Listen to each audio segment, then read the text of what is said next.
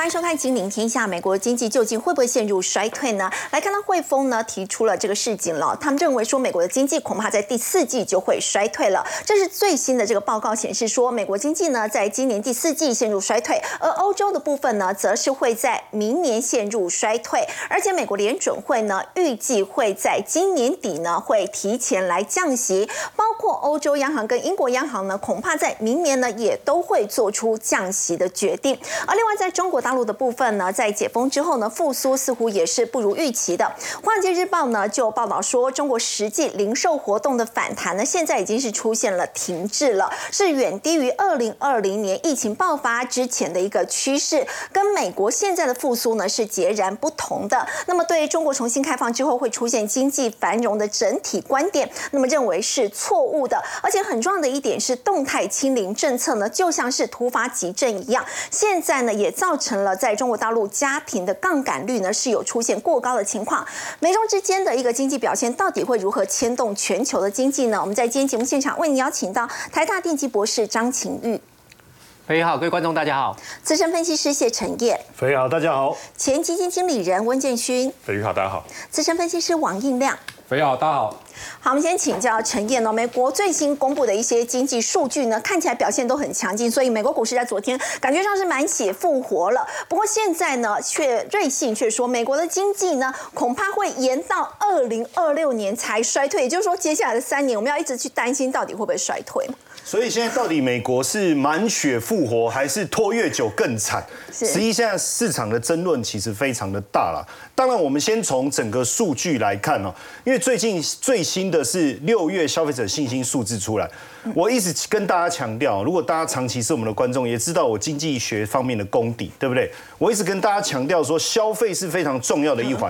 如果消费者的信心没有办法恢复，未来我们会看到的 GDP 要成长的难度是相当高。可是最近整个消费者的信心已经来到近一年半的新高，代表什么？哎，消费者信心已经回来，他没有受到我好朋友 Wilson 的影响，对不对？消费的信心还是持续的增高，而且在这个当中啊。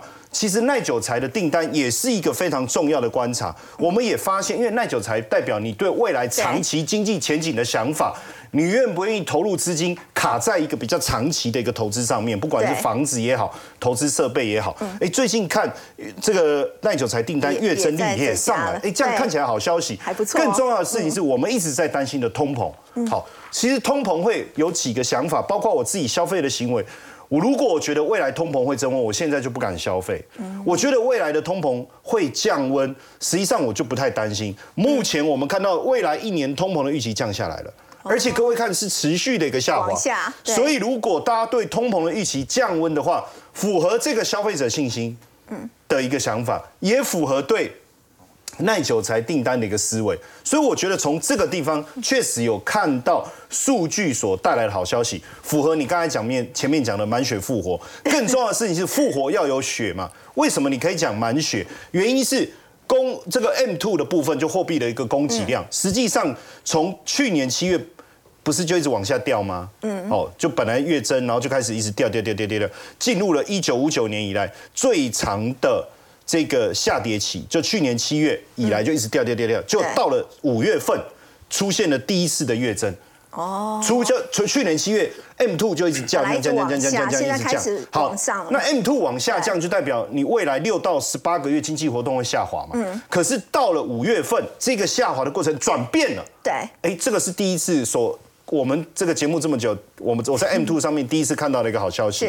所以如果从这个部分来看，现在市场的投资人确实出现了一种心态，什么心态？就我们讲 formal，就是害怕错过。你看哦，虽然说这个礼拜美股稍微有些震荡，对，可是实际上华尔街的交易员认为这个牛市才走到一半。哦，牛市才一半，接下来还会再涨。对，前面在涨的时候，我们看到的是不好的数据。对，所以投资人也卡在卡在 Wilson 跟他同样的立场，对不对？就站在那边不知道该怎么办，不敢动。好，然后呢，现在数据公布是好的，嗯，你害我没买，是不是？现在很多人都开始远离 Wilson 哦。好，所以。当牛市才走到一半，好消息来的时候，这种害怕做过的恐惧回来，又让市场，而且之前不都只买买那个那个科技股，对不对？对就是以 AI 为主。可是我们最近确实有发现，不管是循环性的这种消费啦、原物料啦、材料相关的买盘也回来了。那但是呢，在这个地方，另外一个就是说，大家担心的另外一件事情，就是说。所以到底会不会衰退？对，就说你到底会不会衰退？嗯这样会不会就没有衰退这件事情呢？整个数字看起来，瑞信的策略师讲的这一段，我们其实可以好好的来思考一下。因为根根据过去的历史，收益率曲线只要倒挂哦，对那基本上未来大概一年左右，十一个月、一年左右，其实就会衰退。所以算起来，其实差不多就是大家都讲第四季、第四季哦，或者第三季末现在经济。数据都那么强啊，看起来对，完全没有要所以瑞信他说，实际上如果根据过去的一个统计，统倒挂的收益率曲线，只要真正转平的时候，衰退才会开始。如果照这个论点来看的话，要到。二零二六年的六月，那这下怎么办？就是我身上被刺了一把刀，我医生问医生说会不会什么会不会恶化？他说呃本来是第三季，啊，那怎么办？那个刀要不要拔出来？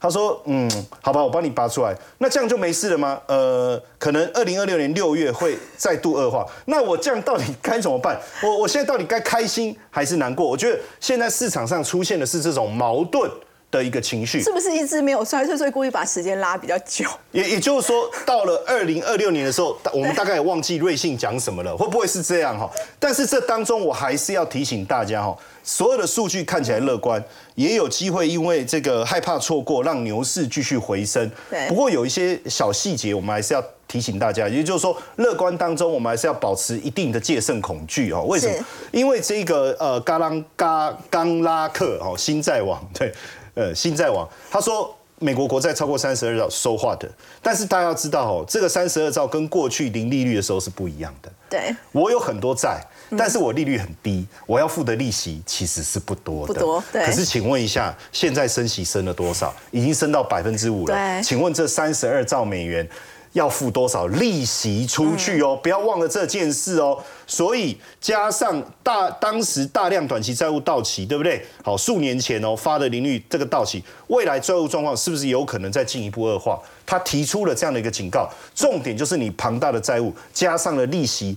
高额的利息之后，你整个债务的状况会不会快速的恶化？这个要小心。另外一个是我们在观察学贷的一个部分哦，摩根斯坦利调查有百分之三十四，这个很高的三分之一的消费者说我对们没办法付学贷，其实在美国办学贷的人非常的多，非常普遍。你要去念这个 MIT 啊、哈佛这些，没有人是拿自己的钱，大部分都是办学贷。是那他也认为未来我学贷还得起，那消费就会正常。可是如果三分之一的人认为他学贷还不起对。好，学贷还不起，那基本上一定要缩减开支了。那这一个部分的状况，有六十一趴的消费者认为这个部分在未来半年他会开始削减支出，所以看到经济数据转强。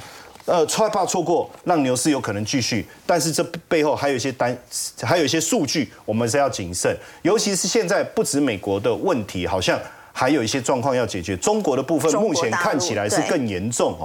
这一次端午节的这个假期，整个旅游确实大幅度的一个浮现。感觉，出游的人很多非啊，非常非常多。因为你看一点零六对。亿人次哦，这个比二零一九年之前还多哎，嗯，所以是百分之一百一十二，等于说哇，好多人哦，看到处都是人，然后到了风景区，哎，我们到底是来看风景还是看人呢？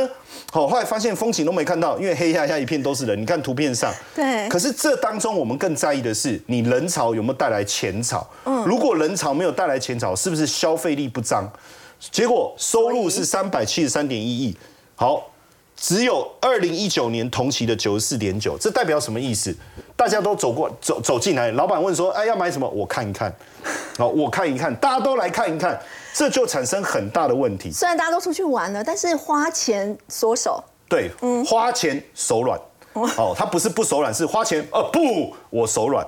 那这个情情况呢，《华尔街日报》呢就特别的谈到了一个现象，为什么突然之间最近油价走弱了，而且大家在看空油价，而且确实在华尔街大家开始去放空油。那那那这个中东的这个减产没有发生效益吗？最主要原因是因为对中国经济放缓的一个看法。为什么对中国经济这个放缓？需求既然它会导致油价的下跌，也很简单啊，因为中国是全球第一大用油国啊，对。就是输入的国啊。那美国也用油用的很凶啊，可是美国可以有页岩油可以自己生产啊，可是中国没有啊，所以在这个情况下，你油的需求大量的萎缩，原因是来自于中国经济放缓的情况下，那当然做空油价刚好而已。以经济的一个放缓，其实跟中美之间的脱钩有一定程度的关系吗。当然不止影响到股市，影响到经济，影响到股市。所以最近好像在网络上的发言也受到了一些钳制，而且这个发言到底他讲什么，我们就看嘛。吴晓波嘛，据说他被禁言了哈。财经作家，对，他是财经，那他讲财经也不行吗？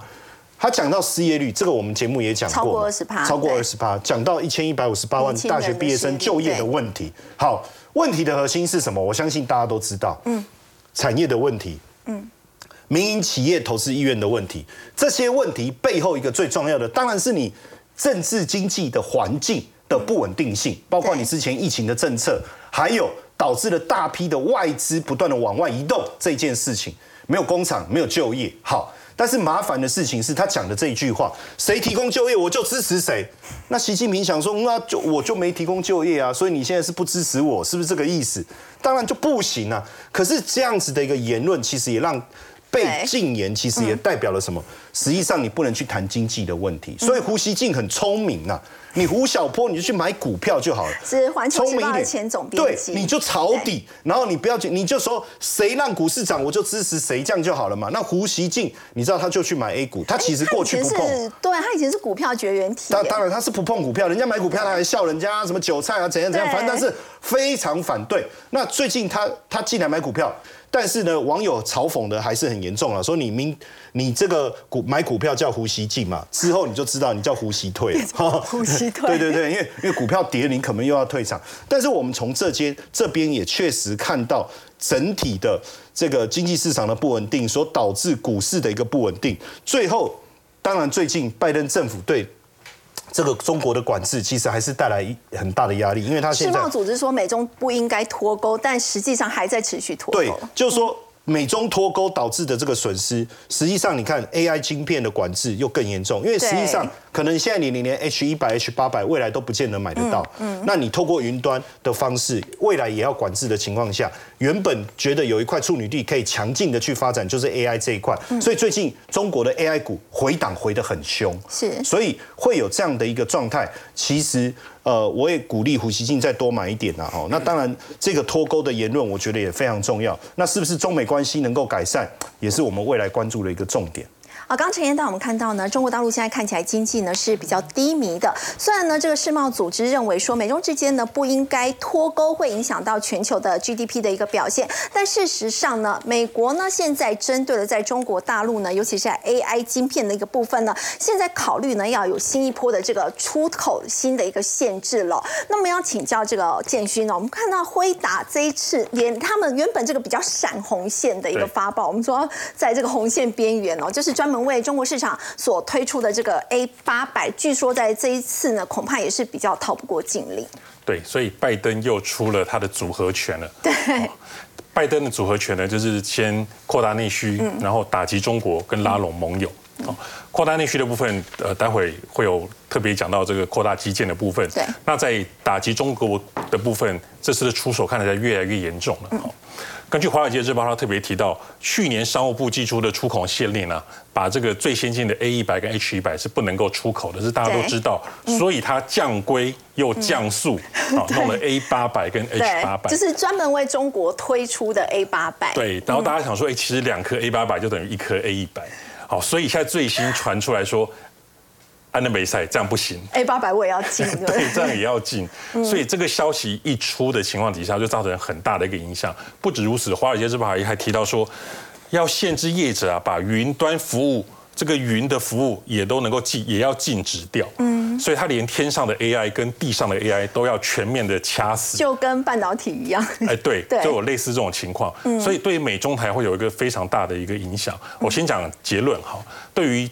美国来讲出重权，那中国呢洗产地，台湾呢则是短空长多。哦，对，先讲结论，大大概是这样子哈。那讯息一出来之后呢，对看起来辉达，NVIDIA、AMD 昨天都重挫，都对本来是涨的，那盘后都下跌了大概有三个百分点。对好，今天一早呢，所有的机构法人在开晨会的时候都在讨论这件事情该怎么办，要不要卖？那跌下来要不要要不要加码？哈，都在讨论这件事情。不过在开盘的时候看起来，呃，台北股市相对并没有跌得那么严重。我想法人大概是想说，看看今天晚上开盘在播出这个节目的此刻有没有再继续的下跌。所以它是在盘后的时候，这个消息传出来，就造成他们股价的走跌。没错。那其实他在拜登在打出这个组合拳之前，他们都习惯向来要放出风向球。对。好，所以《华尔街日报》又特别有一篇报道，美国要着手应对来自于中国的 AI 潜在威胁啊。他说，拜登现在要努力的来识别好别的国家对于 AI 的一个问题，在美国对于中国先进造成的投资之际呢，是一个核心的挑战。好，特别是。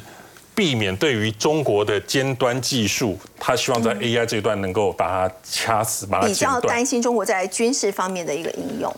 嗯，不过呢，这件事情我相信没有那么快，嗯，因为七月份有一个美中的经济对话，嗯，就是美国的财政部长耶伦，好，他七月份要去拜访中国，所以在此之前。可能都不会实施，可能八月份这件事情才会实施。所以回答现在晶片被禁的话，连 A 八百都要被禁的话，接下来是会持续透过洗产地这样的一个方式吗？那么对台湾相关的 AI 概念股嘛，你说今天其实受到的波及并没有很大，那么接下来会怎么看？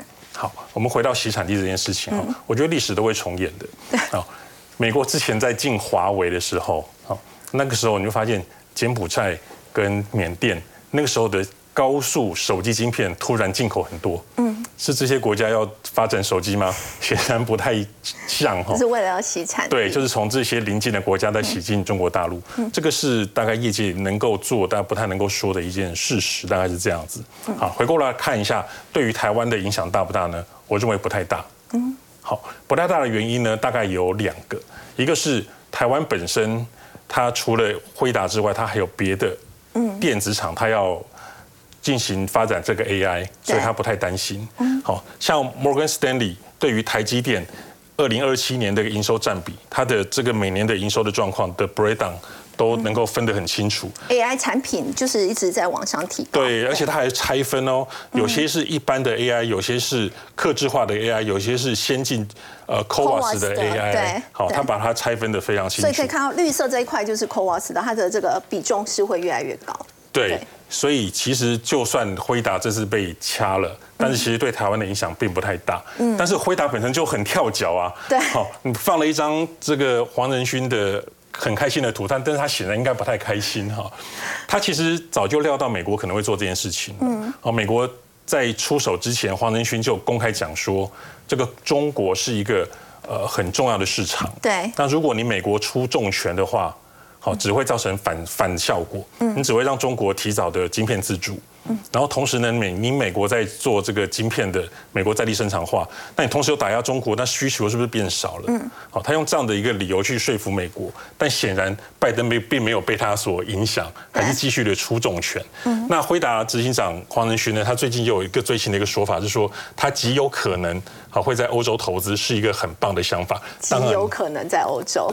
那当然他在讲这句话的时候，不忘老王卖瓜一下，他说全球最有价值的晶片制造商辉达，好极有可能会。做这件事情，嗯，对，好。不过，所以这个辉达相关的一个概念股的话，其实这个月以来，其实法人都是持续站在买方的嘛。对，嗯，除了站在买方之外呢，今天早上在最近这个股价有稍微拉回，有一些震荡。早上高盛还有出一篇最新的 AI 的报告，嗯，它是由高盛八个分析师，然后并由 AI 呃，并由高盛的这个亚洲科技主管去写了一个报告，他讨论说。我们到底是要买 ODM AI 的 ODM 还是 AI 的零零组件比较好呢？嗯，好，他们的结论，高盛的结论是说 ODM 比较好。他特别提到了这个红海在明年会有三三位数 AI 的一个成长。好，为什么买 ODM？就是它会有比较高的溢价力，然后比较高的架动率，跟比较多的这个学习曲线会会更快这样子。所以看得到今年的整个惠达概念股，就算今年有。这个月有比较震荡，但是这个月以来买超的张数都还算是蛮多的。好，不过我们说到呢，美中之间接下来的一个关系的发展呢，那么很重要的一点呢，还是要看接下来美国总统拜登呢，他会不会持续的连任？拜登为了要拼连任，他现在呢有一个新的做法，就是推出四百二十亿美元的高速网络计划，要拼这个宽频基建。那么对于台湾厂商来讲，哎，印量也是迎接这个肥单哦，在今天网通股表现非常的强劲。对，没有错。今天网龙股非常强哈，那主要就是说拜登要实现他当时的一个选举口号嘛，因为他他当时其实他当选的时候就喊出这个要做美国的网络基础建设。那现在呢，他这个法案通过之后，他等于是一个兑现的一个感觉，就像刚刚肥讲的，他有可能还要再选一任才会做这个动作啊。所以他在这个礼拜一呢，在白宫演说的时候就讲了，这是历年来最大规模的高速网络投资。他说，现在的这整个经济的一个发展情况之下，这个网络就像跟水跟电一样啊，大家都用得到。啊，所以呢，他就呃通透过这个计划呢，他就让各州啊啊至少他可以获得大概一亿美元以上的补助。那像人口比较多的，像这个德州跟加州呢，但他当然拿到的这个呃。比重就会比较多一点。那为什么会砸这个四百二十亿美元？大概是一点三兆，大家可能没有概念哦。我提供一个数据给大家做参考。台湾一年的 GDP 大概就是二十兆台币而已，他就花了大概一点三兆要做，所以这个这个金额比例是非常高的。主要原因在说，美国现在有八十五万个地方。应该还没有这个宽频网络，没有宽频网络，因为美国地很大哈，那很多是这个农村，那农村你这个电信商要去那边盖所有的网络设备，投资的成本过高，所以他宁愿就怎么样就不去了，所以造成说有八百五十万个地地点哦是没有网络的，然后呢？有大概有三百万名学生哦，在家里面是没有连接到网络的，这是很难想象，将近两成的学生没有网络。对，其实我看到我看到这数据，我也觉得很难想象。美国不是这个科技很先进的这个国家吗？竟然这个有三百万名的学生家里是没有网络的，这是蛮让人匪夷所思的。然后呢，国外有一个网测速网站去做一个测试啊，这叫 Open Signal，它针对八个国家的五 G 网络呢做测速啊，其中包括美国、韩国、英国、瑞士等等等。结果测出来之后发现，沙地阿拉伯的网速呢是最发达的，大概两两两百九十一 MB 哦。那美国的部分呢只有五十二点三，这个比台湾还要落后，还要还要来得慢哈。很难想象。他所以他现在呢，刚呃建军新闻也讲了，他现在一定要做什么？做扩大内需嘛。扩大内需，那刚刚好就把这个落后的网络啊做一个基础建设，因为这个网络应该就是 AI。的一个基础哦，所以你网络一定要建好，AI 才会发展的起来。好，所以它现在砸下去之后呢，那我想这个台湾厂商就会就会有机会嘛。其实中国大陆厂商也在流口水，但是他们吃不到，为什么？要请教一下，为什么台湾的厂商、台湾的网通厂会大涨？是因为他们在这一块的话，也是坚持要一定要去中化嘛？对，没有错，因为美国现在就是要去中化。你看，像这个拜登上任之后，你看他之前的网络设备去中化，包括华为的五 G 设备、中兴的五 G 设备都被排都被排除在外，所以也造成了华为呃这个跟中兴当时这个整个业务发展上的一个困难。好，那以以这个呃。网网络网通产品的产地来看的话，中国跟台湾其实是全世界最大的，所以你现在中国业者吃不到嘛，因为美国就是要去中化嘛，那我们就可以怎么样，就可以抢到这个肥单。因为美国其实啊，在这个二零二二零零二年的时候呢，中国电信商就去美国了做一些服务，但是呢，到了川普上任之后呢，他推推出了一个叫做所谓的美国五 G 的干净网络政策。就是要把中国相关的网络设备全部给它赶出去了，禁止使用中国对，禁止使用网络设备。好，其实当时我们台湾就有一些网通厂获得一些转单。好，那但是因为还没有网呃网络基础建设嘛，所以这个呃可能金额上没有那么大。但这一次金额非常庞大，所以后续来讲的话，网通概念我应该是会有机会哦。然后到了这个二零二一年的时候，拜登就怎么样，直接下令了，把这个中国相关的电信商赶出美国，就是你不要再提供我们我们这个服务了。好，我们接下来就是要用干净网络。那刚好台湾厂商呢就被什么就被美国政府列为所谓的干净干净网络的供应商。好，所以今天这个消息出来之后，因为确定要开始准备发钱了嘛，所以相关概念股都很强势哦。那比较热门就这几档哦，大家比较耳熟能详的华星光。好，因为华星光北美的营收占比大概五十趴，然后毛利率大概有十四点七趴。那这个有 AI 题材，所以它今天股价呢也特别强，因为刚好搭 AI 就。涨停板的，然后重企的部分有八十趴啊，那毛利率大概是十九点九二趴，所以它今天股价也是涨停板。宇智的部分呢更夸张，九十九 九十九趴，所以它今天股价当然是当仁不让了，然后直接上去了。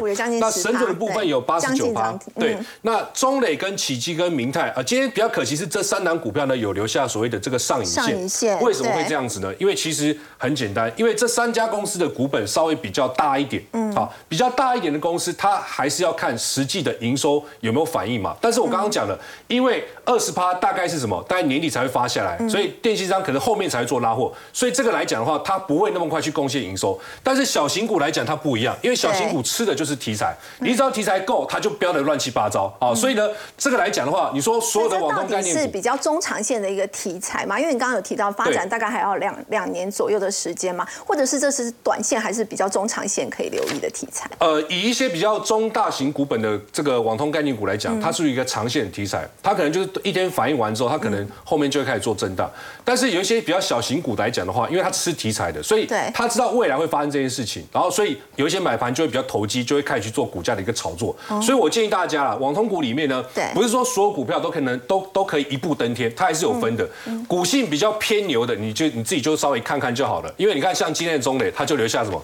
留下上影线，一上去之后，哎，有一些人就赚到钱跑掉了，因为他也知道这个。还没有那么快啦，所以呢，股价就留下了上影线。起基也是留下一个很因为起基的股本大概四十四十一亿左右哈，这个比中磊还要大，所以它也留一个上影线，而且它也涨得不多哈。对。那股本比较小的是在华星光，大概十二亿多而已，所以它股价来看，你看你会发现，哎，今天就涨停板了。它它前面在涨什么？前面它其实就已经有受到 AI 相关的题材，资料中心的需求哦，这个光纤收发模组的部分，所以股价就垫上去了。那我个人认为啦，这个比较已经涨比较多哦，大家可能在追追价上会有一些风险。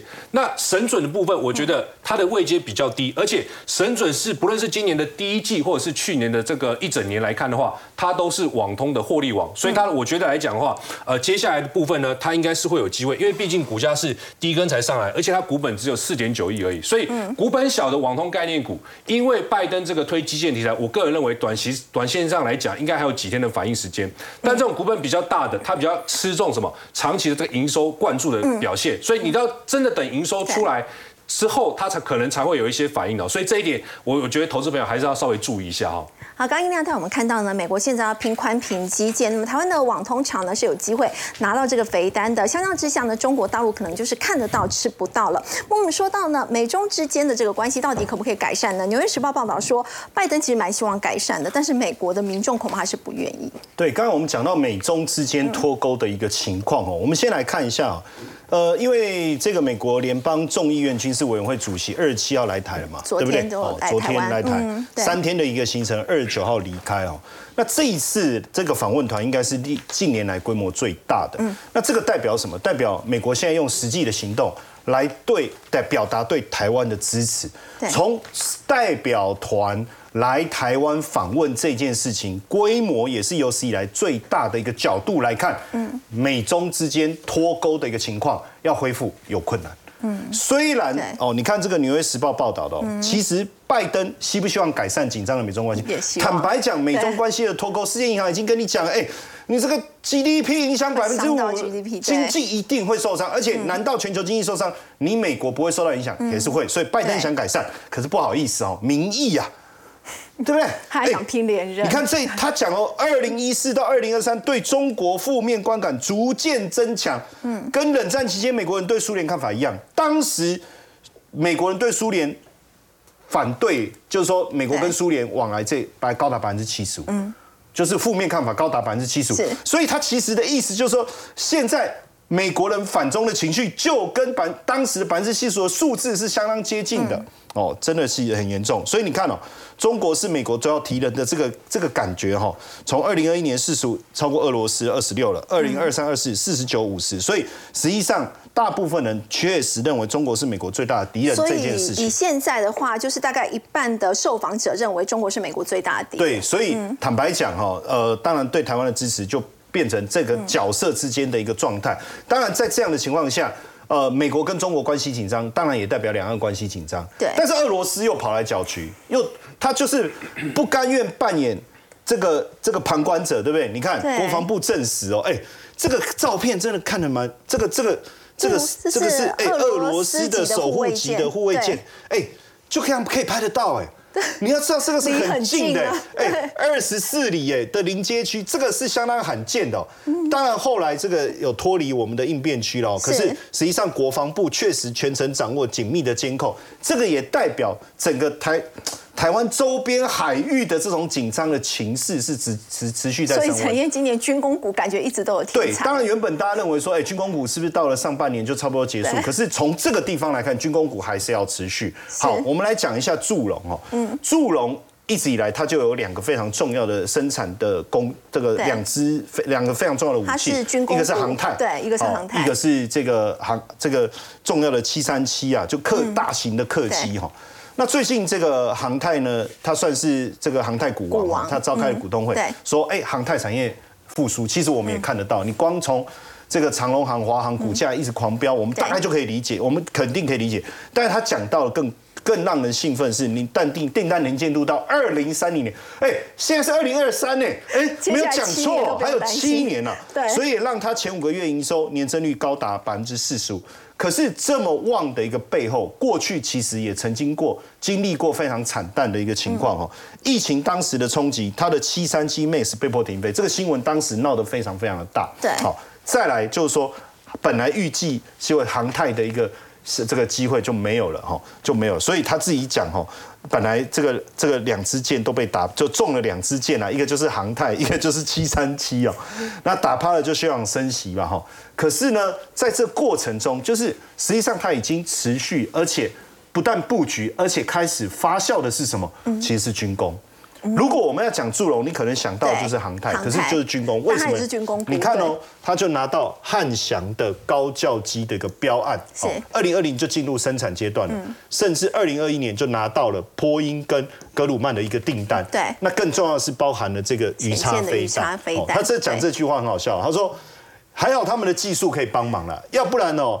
你要检修，要把肚子剖开了，哈，好，这这，所以它的技术确实把里面东西拿出来，对。确实帮到忙。嗯但你要去去想哦，我们现在看到他是做跨国的生意，对不对？对波音啊、格鲁曼啊等等的哈。但是实际上这个呃这个呃王董啊，这个王坤生王董啊，他实际上不太会讲英文。好，我这整卡音啊哦，嘿，昂摩那种讲啥我拢听我啦吼。但是呢，他他讲他自己讲，他就讲昂摩啊，就就外国人嘛哈。好，呃，哎，对，以前我们看到金发的，我们的台语就会讲昂摩。那他说我台语国语都不错啊，但是哎，昂摩我的我都盖沟通，哎，可是你看他还是能够拿到订单，所以他的实际上产业界的人就说他的霸气是很够的哈。那你知道二零二一最惨淡的时候，他的获利也锐减，嗯，可是他还是坚持帮员工加薪，帮员工加薪一成呢，好，你看哦，基层夜班津贴五万多，他他们现在做航太是一天三班在轮，对。因为他说如果我一天只有做一班，绝对划不来，因为整个航太的一个一个相关的这个成品啊，它要花很长的时间去运作对，所以我一定要一天三班。那一天三班，所以就会有夜班，对不对？那津贴可以来到五万多。嗯。这里面还有一个重点是，大部分的金属加工厂没有冷气，但是他既然装冷气，他说：“哎、我装冷气我就二十四小时开，员工是不是上班很舒服？对不对？他才留得下来啊。好，那他对员工很好，甚至加薪。可是他说他不请司机，他自己开车，请司机干嘛？还要多花钱。更更有趣的事情，他们工厂没有警卫，没有保全。哎，那那人家要进来怎么办？你就预约啊，啊，你预约到了时间到，我们就帮你开门呐、所以他没有请保全哦，很很很很有趣的一个状态哦。当然，航太业跟半导体电子业最大的不同就是它的生命周期。你看航太呃电子呃两到三年，汽车五到七年，可是航太你看七三七三十年，升级以后在二十年年，对所以他愿意投入，他一个设备七八千万，对没有人愿意投入，他投入，而且拿到了很多的认证。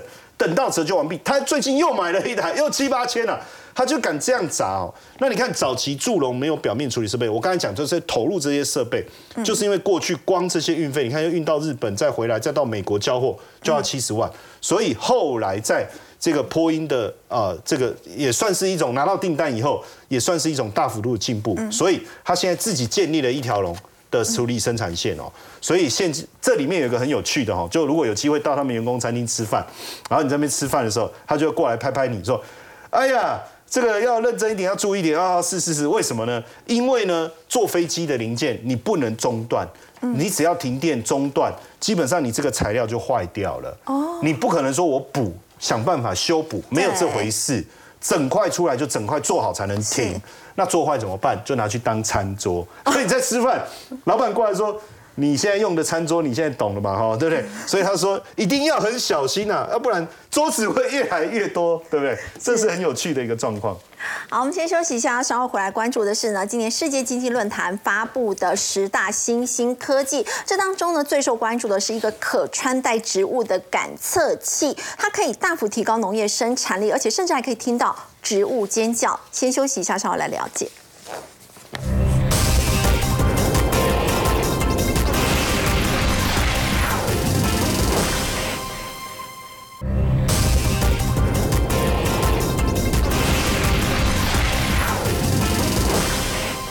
世界经济论坛呢发布了二零二三年的十大新兴科技，这当中呢，大家比较耳熟能详，像是一些软性的电池啊、生成式人工智慧，甚至还有像改善心理健康的元宇宙等等。不过，请教张博士哦，特别留意到可穿戴植物感测器，这是什么？什么是可穿戴植物感测器？好，其实这个植物感测器可以穿戴是，哎呀，怎么好像是把人类大家在戴的什么穿戴式的手表啊、感测器，哎，应用在。戴在植物身上，那为什么呢？其实主要的原因是因为这个粮食的这个生产的问题。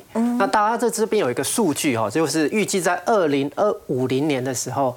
全球的这个粮食的产量，它必须要增加到目前现在还要再增加百分之七，所以粮食会供不应求。对，会供不应求，就是会不够。那这时候我们才要想办法增加植物这个植物或者是粮食的一个生产。那怎么样子增加？传统的这个方式，你要检检查这个植物有没有问题。那大概因为在国外，他们那一片的田可能是非常非常大，所以呢，跟我们一般的台湾可能比较想象不到。台湾可能就是就人在这样子巡。一下就可以，可是，在国外真的是土太这个土非常是一大片，哦，所以传统的他们大概可能都是用卫星，嗯，哦，还有所谓现在比较新科技用无人机的这个部分来做巡视，比较贵，而且花很多时间，相对的时间还有这个成本都比较高。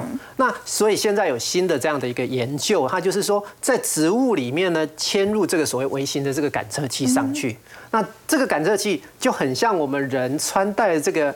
上面这个穿戴式装置可以侦测到你的心跳，maybe 可以侦测到温度。那是假设是在这个环境这个空间里面，我可以知道它的温度、湿度等等。现在呢，我把这些东西拿来都可以侦测这个植物上面。哦，那比如说我可以侦测这个环境的温度、湿度，然后呢，这个植物。它的这个水分的吸收的情况是怎么样？那主要呢，它可以改善这个植物的健康，还有提高它的这样的一个生产力。那为什么呢？我们可以来从这个下一章的这个来看。所以透过这个感测器，我可以提高农业生产。是，那它其实呢，这是美国的这个北卡罗来纳州的这个大学他们研究的这样的一个呃感测器的贴片。这个贴片呢，大概差不多三十毫米，也就大概三公分左右的这个大小，很小，是直接贴在。它其实在这个叶片。在叶片在叶片上，贴在叶片上面。好，那它基本上这个感测器当然就就是有有经过一些设计，那是利用这个石墨烯，这也是前之前还蛮热门的一个题目，它有一些很优异的特性。那再加上它这个这个电极是可以弯曲，因为我这个植物的表面一定是哦，我一定是需要做可以弯折可挠式的一个方式。那它主要可以侦测呢植物的这个叶片。它所排放出来的这个，它叫做有机化合物的这个气气体，也就一般俗称叫 VOC。那主要是说，它去侦测到说这个植物在不同的状况的时候，它所排放出来的这个 VOC 这个有机化合物呢，基本上来讲是。不同的比例、不同的成分，那个高低不一样。那它这个贴片贴在这个植物上面，我可以侦测我的环境的湿度，湿度，还有呢，我这个叶子本身这个的时候的温度是几度。然后呢，这个生就是这另外一个就是我们有机化合物，有机化合物的这个部分，它贴片可以侦测这些东西。那它这个另外呢，除了呢，它怎么去做测试？它在这个贴片上面呢，哦，就是模拟了几种不同的这个状况，哦，那包括呢，就是假设是比较干燥的环境，那另外一个假设像雨季来临的时候，这个雨水太高太多，哦，所以过度的浇水，甚至于在一些有盐度比较高，比如说可能靠近海边。哦这种盐度比较高的地区不，足也可以侦测出来。它基本上来讲，这些都会造成植物的不同的不舒服，或者是说植物的一些问题产嗯生。那它透过这样的一个方式来，透过这样的一个感测器的这样的一个贴片，嗯可以最及时，然后也是最长期的这样子去追踪这个植物的这个状况。嗯那呃，透过这样的一个技术呢，它可以提前两天到三天就发现到说，哎，如果植物有一些病虫害的一些病变。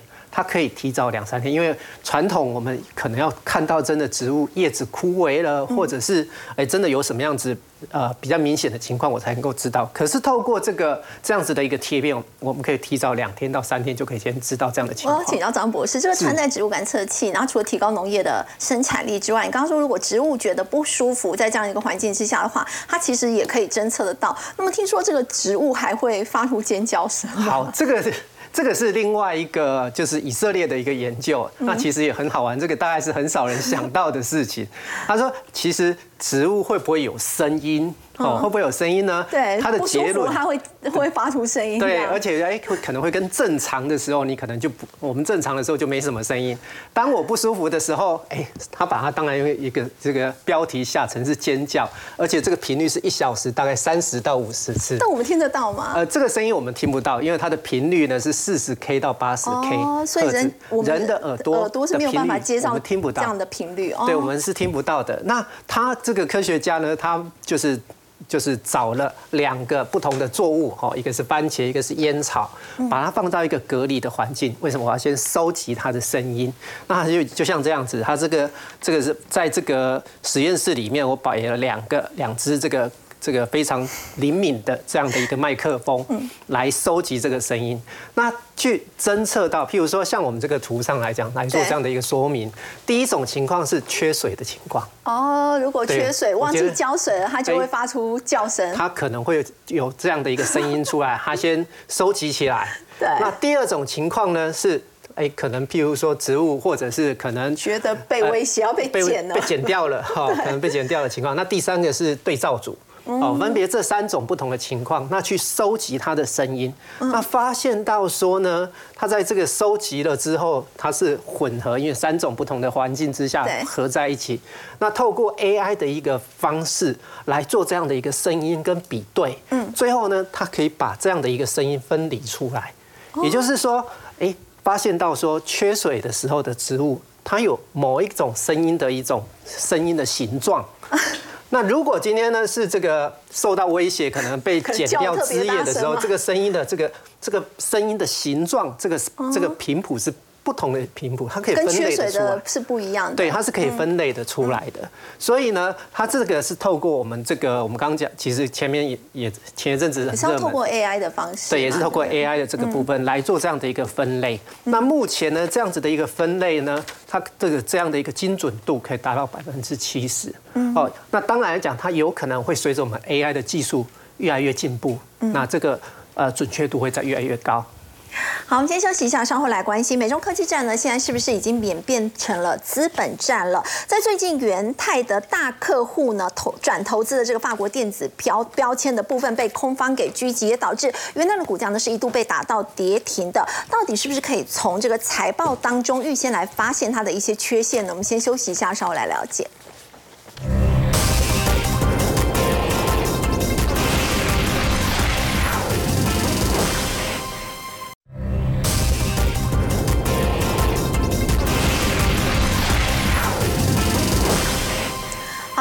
在二十六号的时候，其实当时呢是以跌停板的价格开出，最主要是因为他们的这个大客户呢，京东方转投资的法国电子标签呢被空方给狙击了。要请教建勋哦，为什么会被秃鹰给锁定呢？是不是他们这个本身这个财报上面是的确有一些缺陷？我们先来聊一个比较软性年的问题啊，斐鱼，你有做过空吗？有赚钱吗？不好说。不好说，好，这个，但是你看哦，这一家 SES 被狙击的这家公司，在报告发布了之后，它从一百六十六欧元一天之内跌了剩下七十欧元，马上崩跌，所以一天之内赚了六十个 percent，你说好不，好赚？空？空方的好赚哦，秃鹰。对，但是你说它好赚吗？好赚，但是容易赚吗？它其实不容易。哦，不不容易。你做多呢，你只要把一个故事讲得很精彩，那把未来性可能讲得很有这样好。题材，它就股价很容易被拉抬。但是做空呢，我要是从这些故事里面有什么蛛丝马嗯迹线索，你是错的，你的逻辑有错，你的账有问题，我去攻击你，在找这些攻击的时候，就好像检察官在写起诉书一样。对，你这些报告少则二十页，多则八十页啊，所以是非常的专业，然后又高杠杆，然后其实又是可以高获利的，你知道吗？然后呢，只要做空，除了不是那么容易之外，你连这个公司取名字都要很特别。取名字 我取全球两大做空很有名的公司，一个叫浑水。好，它是要揪出专门在财报里面浑水摸鱼的公司。哦，它其实很有名哦。嗯，它放空了精力做空了，做空了40四十家上市，嗯包含十六家中概股。辉山乳业跟瑞幸咖啡在过去都是他很辉煌的一个战绩。对那这一次呢，被狙击的这个元泰的客户。好，叫 S S E S 写的报告的人叫做高谭市，公司叫高谭市。高谭市，对，Gosen City，嗯，他就是它就是蝙蝠侠里面那个高高谭市，他的意义就是说我要在犯罪城市里面去伸张正义。哦，所以他这次就质疑了京东方跟这个合资公司有会计上的争议。算是真的财报是被他们发现有一些不太对劲的地方吗？，对，那公司当然有发表了声明哈，说一切正常。那元泰也有发相关的声明，但其实股价会说话。嗯那这些放空机构它不会无的放矢，它会针对一些财报上的弱点，对去做攻击、去做挑战、去做查证。最长的就是你是有没有虚构营收，有没有虚灌获利。获利好，那你说你赚了很多钱，嗯那我来看看你的现金流现金流嘛，到底有没有进来啊？你说你赚一百块，那现金流就没有，那钱跑去哪里？好，那再来就是关系人比例过高，因为关系人。就是它可以比较容易作假的几率是稍微高一点点好，然后最后容易就是最后这话就是你不容易查核。查核我花一点点时间举个小例子，在最后一个，我们以前在很多同事在投资海外的时候，他有投有一次投一个海外的农农场公司，他跟你说他有一万只羊，但是一万只羊在这么大的农场，他怎么看呢？结果无人机上去一拍，根本就没那么多只，哦，做假财报，所以查核不实也容易是一个财报的弱点。嗯好，刚刚建勋让我们看到做空不太容易赚钱嘛，但如果做多容易赚钱吗？是不是可以参考投信都在买一些什么标的呢？先休息一下，稍后了解。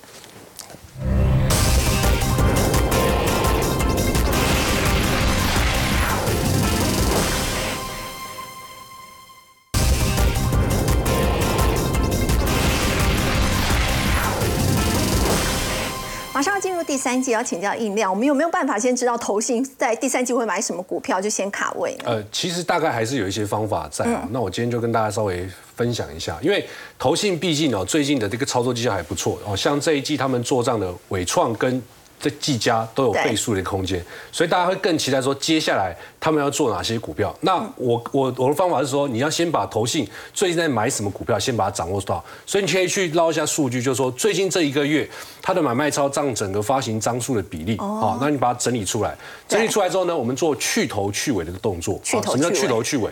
去头就是说，投信通常买到十五到二十趴之后，他就要准备做结账，所以你这时候进去买，那可能就被他做收割了嘛，对不对？韭菜。那有一些买 两趴三趴的，这个也不太确定，他到底接下来还有没有认养的力道，对。呃他有可能做短，他可能买两三趴就跑掉了，就跑了所以最呃胜率最高的做法就是说，去抓他大概五趴到八趴之间的持股比例，哦。因为他接下来如果再买，他有可能会往十趴、往十五趴买，那就有机会出现所谓的做账行情。所。以持股比太高太低都不要。太低太高太低都不要，所以就取中间嘛，所以中间大概就五到五到八趴左右，所以我大概用这个方法筛出来之后呢，哦，大概有五档股票哈，目前来讲投信持股比例是在五到八趴之间的。那第一档叫做巨阳，所以你发现巨阳哎，它占了七点一趴，对。今天来看的话，巨阳股价又创进新高，所以有对点强，有点在准备要做做账的味道。那再就是八方云集，不过这个跟的人不多啦，所以我建议大家还是往电子股去看。电子股的部分就有什么？秦城、建准跟微刚那这个里面还有做区分，就是说你要去找，就是说它有持续在做买超的，嗯，持续在做买超的这种胜率比较高，它认养机会比较大。见准就比较这一种就是说它是当呃一两天买比较大，那可能比重比较高，它并没有一个做账的一个情况出现所以这个先不要看，所以可以先关注这两档。秦城跟微刚对，那这两档刚好都是什么跟 AI